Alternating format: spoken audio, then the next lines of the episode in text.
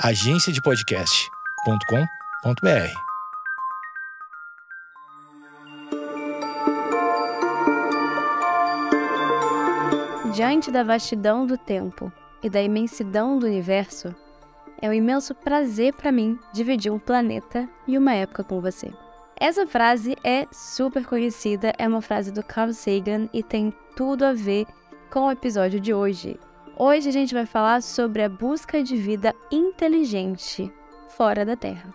Então aguenta aí logo depois da vinheta.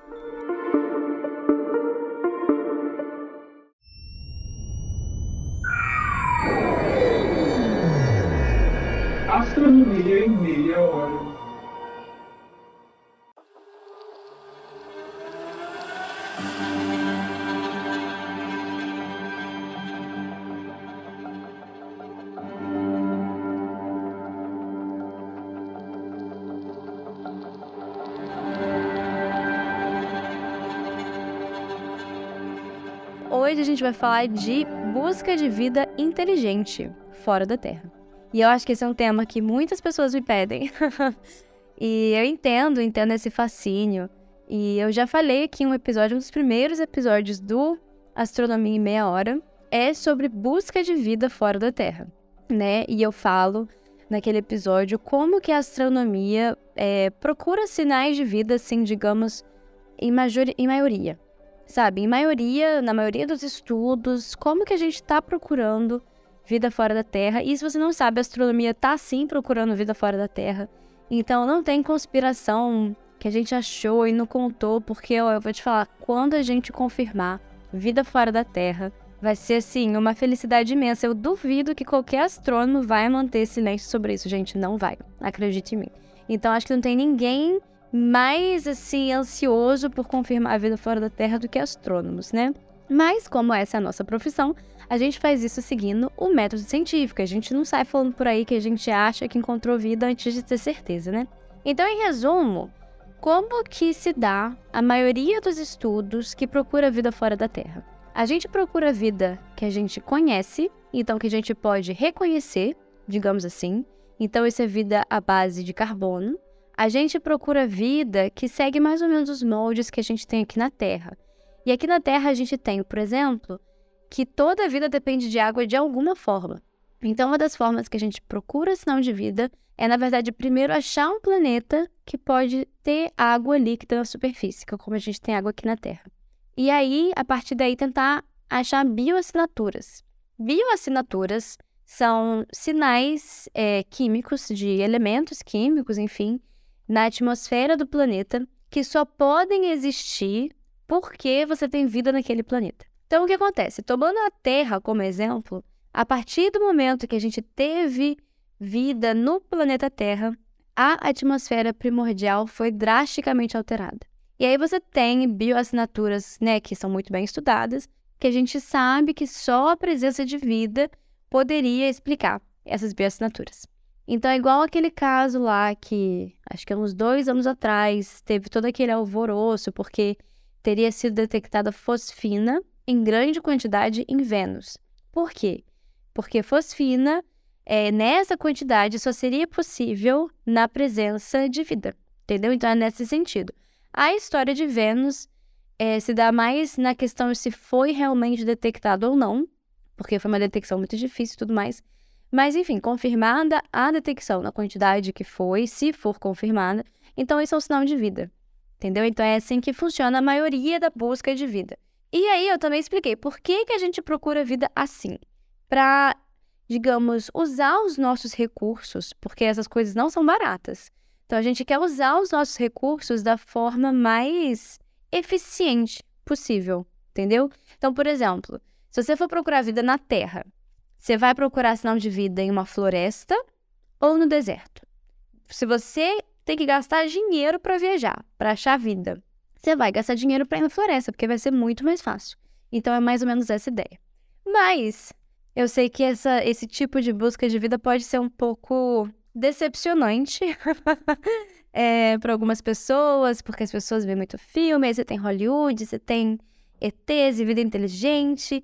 E há pouquíssimo tempo eu tive o episódio de do filme Contato, né? E Contato, para quem não ouviu o episódio, quem não ouviu o filme, Contato é sobre encontrar, fazer contato com vida inteligente fora da Terra.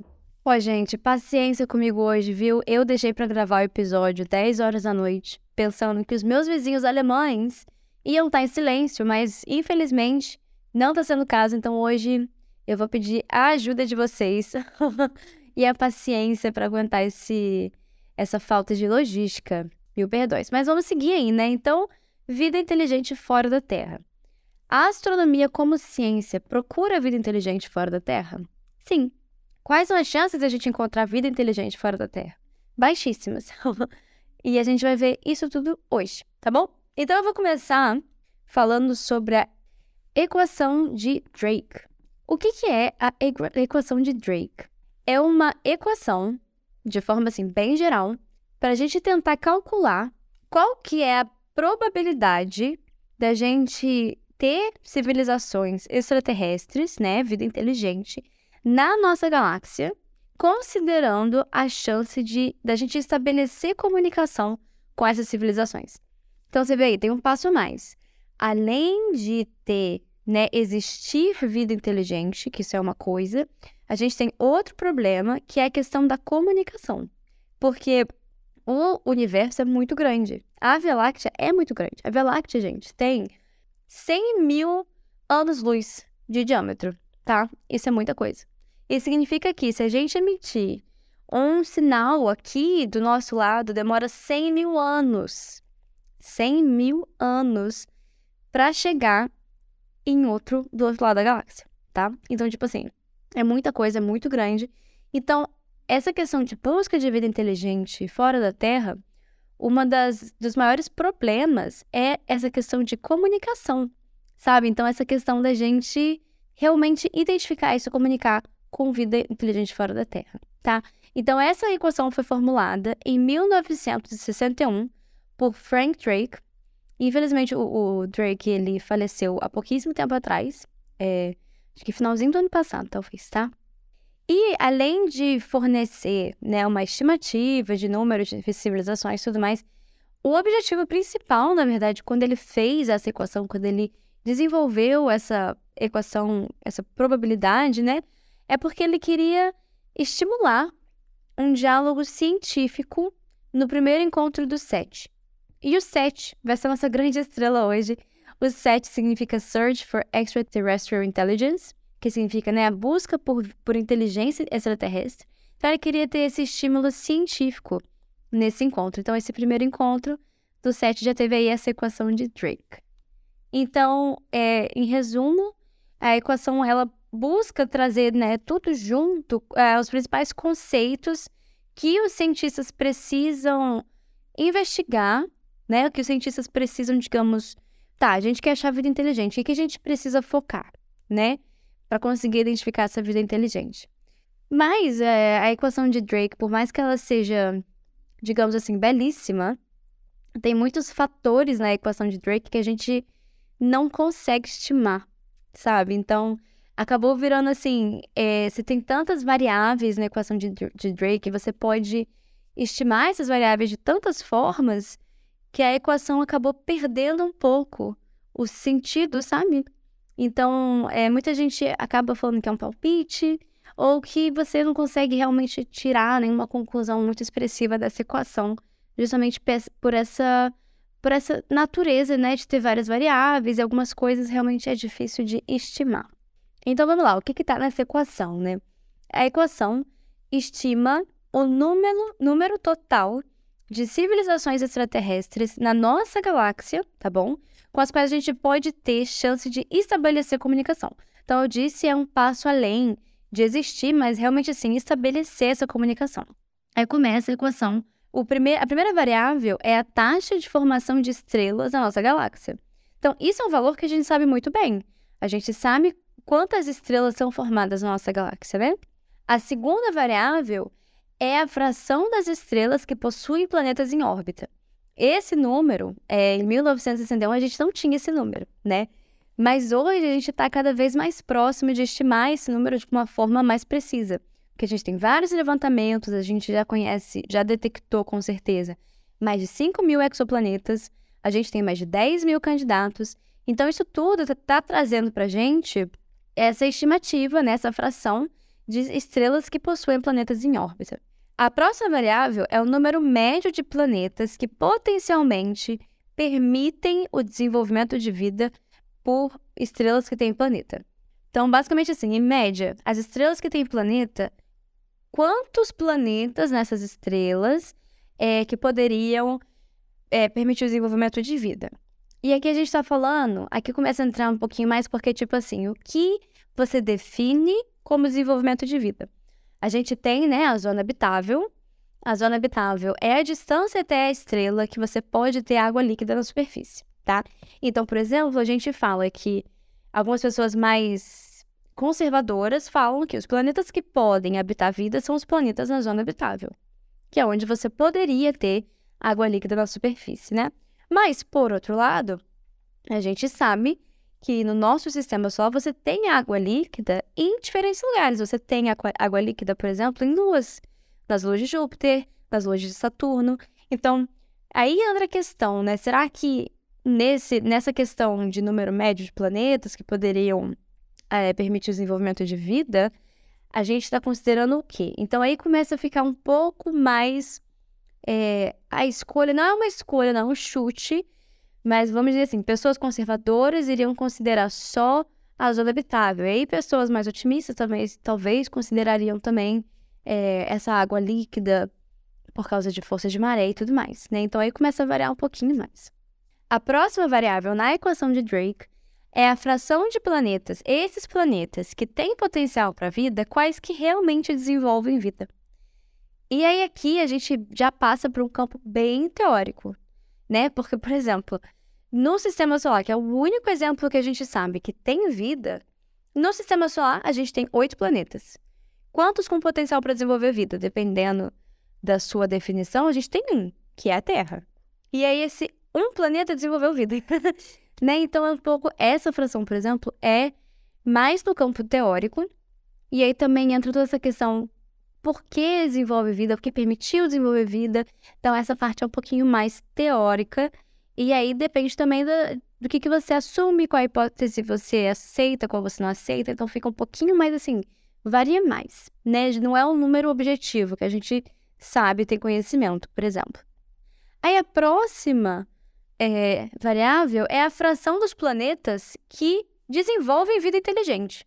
E aí complica de novo, né? Porque, de novo, a gente sabe no sistema solar tem um em oito planetas, que é potencial para desenvolver vida, a Terra.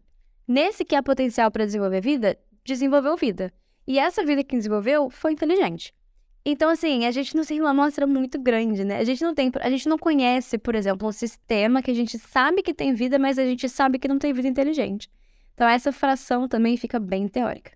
E aí começa a entrar um pouco mais assim é, no que as pessoas chamam, né, de digamos, palpite. A próxima variável, que é a fração dos planetas que desenvolvem vida inteligente e que têm o desejo e os meios necessários para estabelecer comunicação.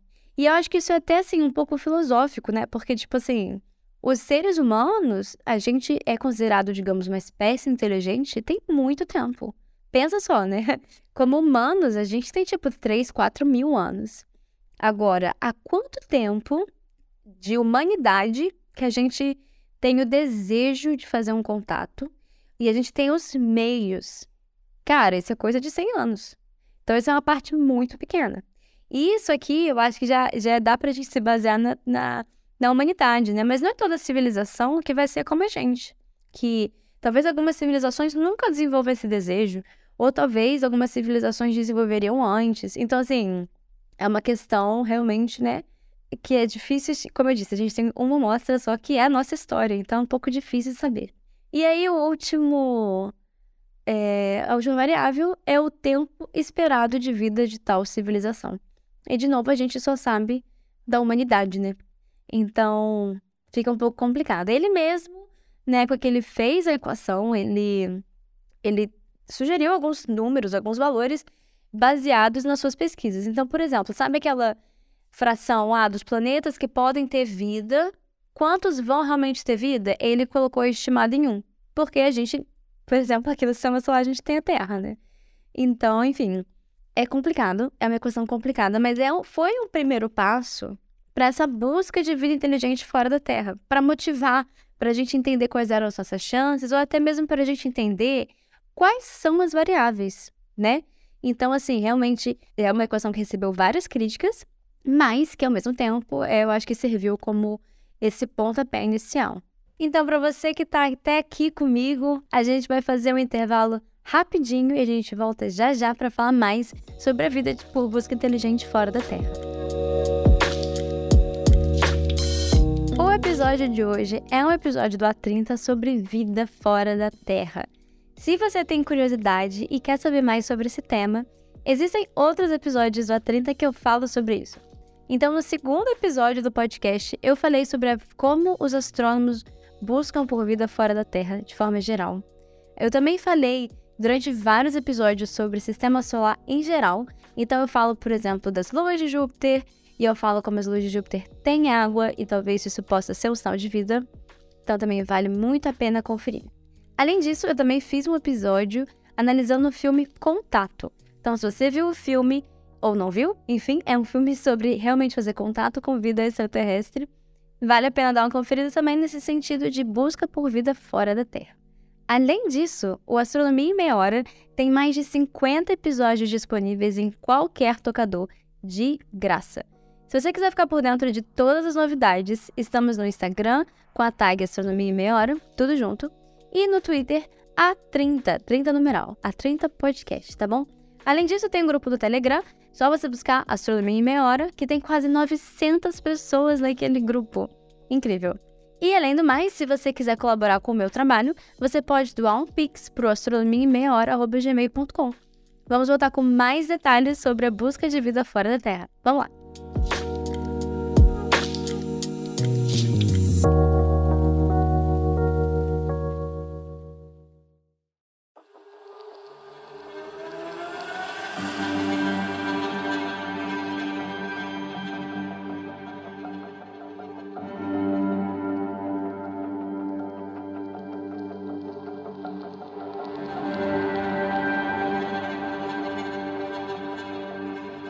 A gente não pode falar da busca de vida fora da Terra sem falar sobre o SETI. O SETI é S-E-T-I é um instituto que procura vida inteligente fora da Terra. Então essa é uma grande diferença desse instituto. Não é só um instituto por busca de vida, não é só um instituto é, de astronomia em geral, é um instituto focado em busca de vida fora da Terra. O SET, ele foi fundado em 1980 e pouquinho, acho que 1984. Era um projeto bem menor, fazia parte da NASA e você tinha poucas pessoas envolvidas, né, com essa busca de vida inteligente, tentar entender é, como seriam possíveis sinais de civilização e tudo mais. Hoje, o SET é um instituto independente que tem vários centros. É, ele tem o centro Carl Sagan, o centro de educação e o centro de outreach, tá?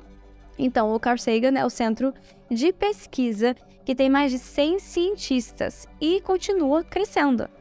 Esses cientistas têm diferentes expertises em vários ramos da astronomia que são relevantes para o desenvolvimento de vida, tá bom? Então aqui a gente não está falando só de astrônomo, a gente está falando também de químico, biólogo, de engenheiro, a gente está falando de todos os ramos possíveis que possam ser relevantes para a busca de vida. O Centro de Educação é, como diz, um lugar para ensinar jovens. Acho que não tem muito o que falar, né?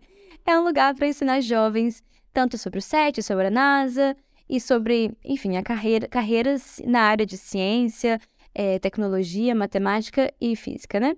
Então, não tem muito o que falar aqui. E por fim, o Centro de Outreach também de divulgação científica, acho que é bem, bem claro, né? É um centro que eles divulgam não só os resultados do SET, mas também ciência em geral, principalmente nesse sentido de buscar a vida fora da Terra. Como eu disse, SETI, S-E-T-I, significa busca por vida inteligente fora da Terra em inglês, tá? Então é Search for Extraterrestrial Intelligence, tá bom? SETI. E é esse esforço de encontrar vida inteligente, tá? O SETI, ele tem basicamente três é, guarda-chuvas digamos assim, tem o instituto em si tem três frentes.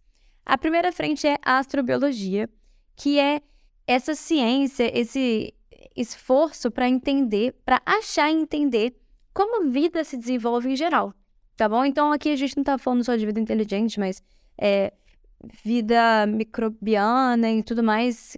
Como que a vida desenvolve de forma geral?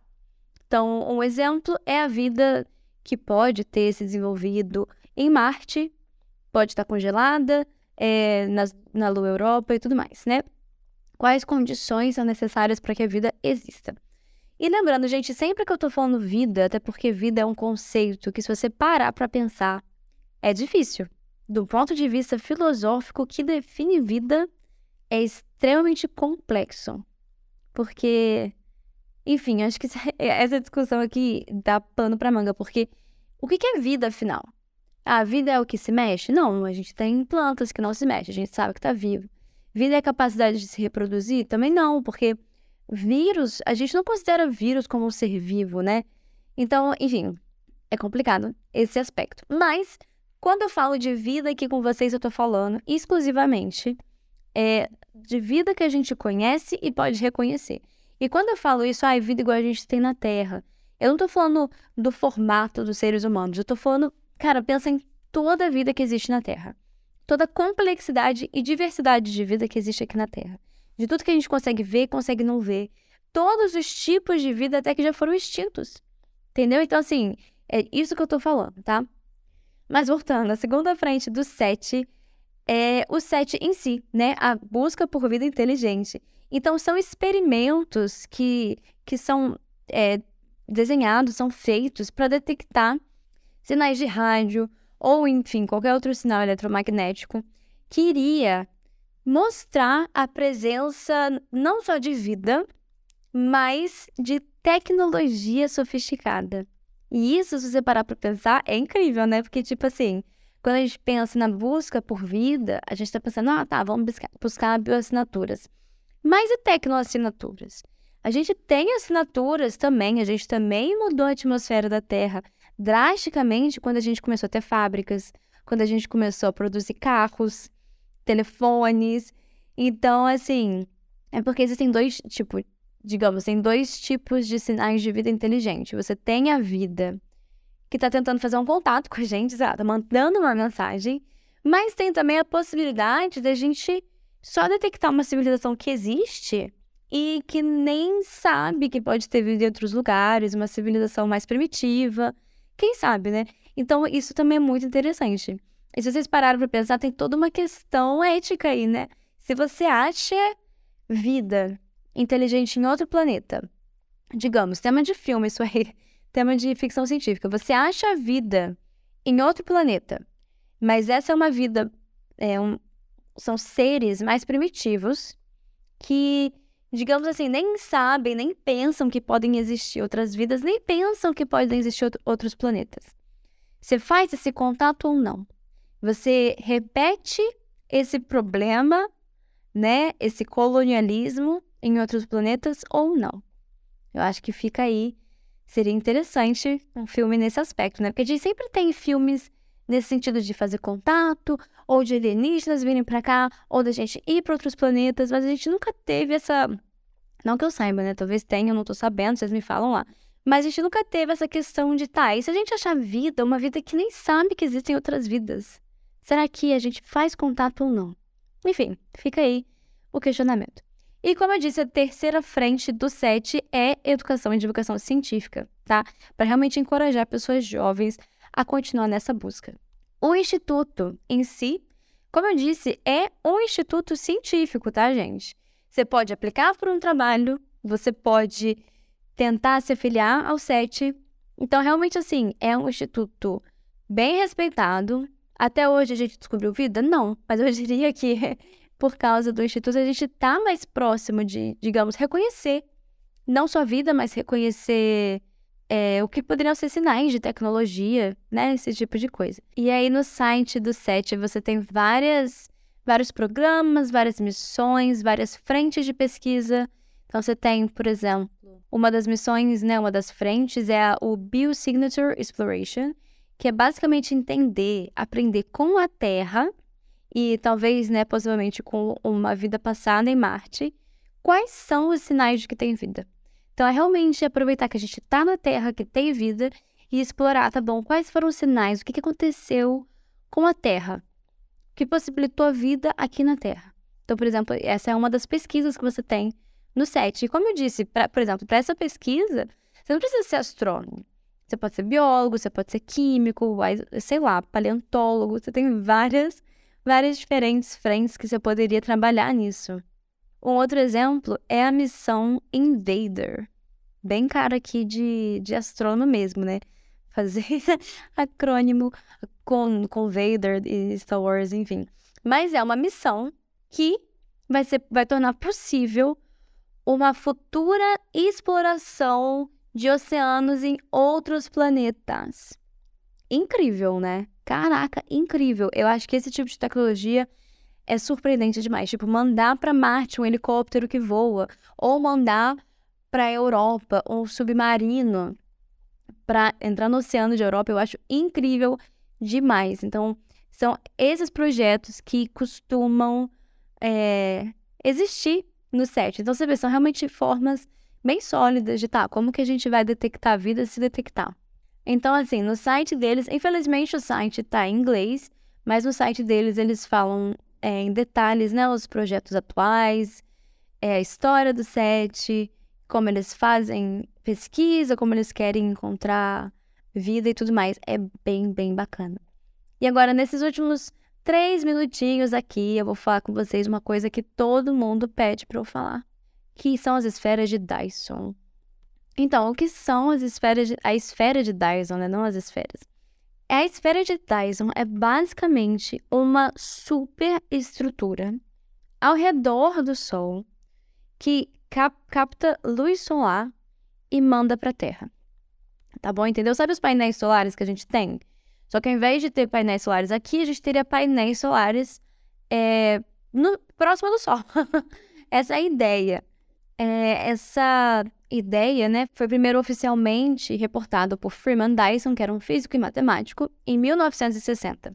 E ele escreveu um paper que era basicamente a busca por fontes estelares artificiais do infravermelho, tá bom? Então a ideia é que à medida que as civilizações avançam, a energia necessária começa a ser maior, né? Então, se toma a humanidade, por exemplo, a energia que a gente precisa vai aumentando à medida que a gente avança, essa é a ideia.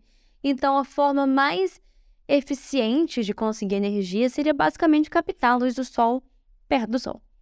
Entendeu? Essa, essa é a ideia. É uma coisa teórica, tá? É uma ideia teórica. E tá ligado também com essa coisa de vida inteligente. É, mas não, a gente não tem, digamos assim, Dyson mesmo não não falou como construir, né? O que ele falou foi basicamente assim: ah, assumindo que a gente, né, precisa de mais energia, essa é a forma mais eficiente de ter energia. E o, o foco dele era mais em falar falar sobre, tá, como que a gente pode detectar se outras civilizações têm essa, esse tipo de captação de energia. Essa era a ideia dele. É, mas, claro, assim, ele foi o primeiro, digamos, a oficialmente falar sobre isso, e por isso que a gente chama de esfera de Dyson. Mas ele não foi nem o, o primeiro a ter essa ideia. Em 1937 já teve uma ficção científica que chama Star Maker, que tinha mais ou menos essa ideia, tá? Então a esfera de Dyson é aquela fronteira, assim, do que, que é ciência e o que, que é ficção científica, tá bom? então, tipo, ah, muita gente fala, ah, mas é ciência mesmo. É tipo assim, é bem teorético, tá, gente? É bem assim, mais esse ramo de civilizações super inteligentes e tudo mais. A gente não tem como provar nem desprovar, essa aqui é a questão. Então, por mais que, assim, essas estruturas teoricamente poderiam ser possíveis, né, de se fazer, essa esfera de Dyson poderia ser possível, a gente tá bem longe de conseguir fazer esse tipo de coisa, tá, gente? Tá, tipo, bem longe.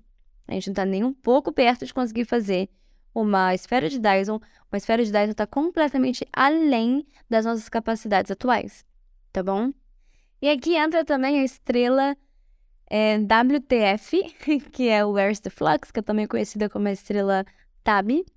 E, assim, bem brevemente, essa estrela, ela causou muito alvoroço porque essa estrela tinha, é, foi observada pelo Kepler, e a luz dessa estrela, a curva de luz, tinha alguns, alguns mínimos muito esquisitos, que não eram periódicos, não tinham o mesmo mínimo, a mesma diminuição de brilho, né?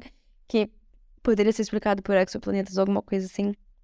Então, essa estrela, por algum tempo, foi é, teve esse alvoroço de, ai, será que a gente tem, mas será que a gente está detectando uma, uma esfera de Dyson?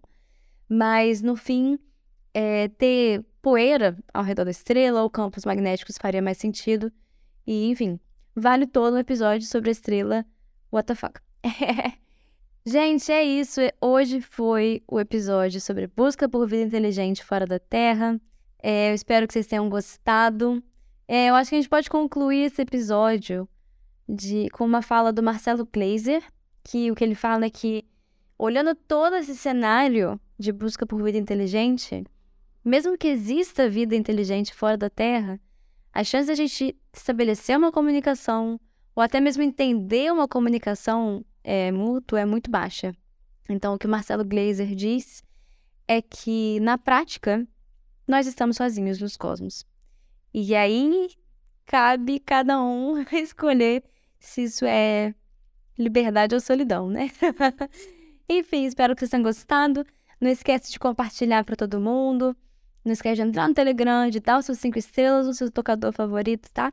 Fico muito agradecida pela sua audiência e a gente se escuta já já.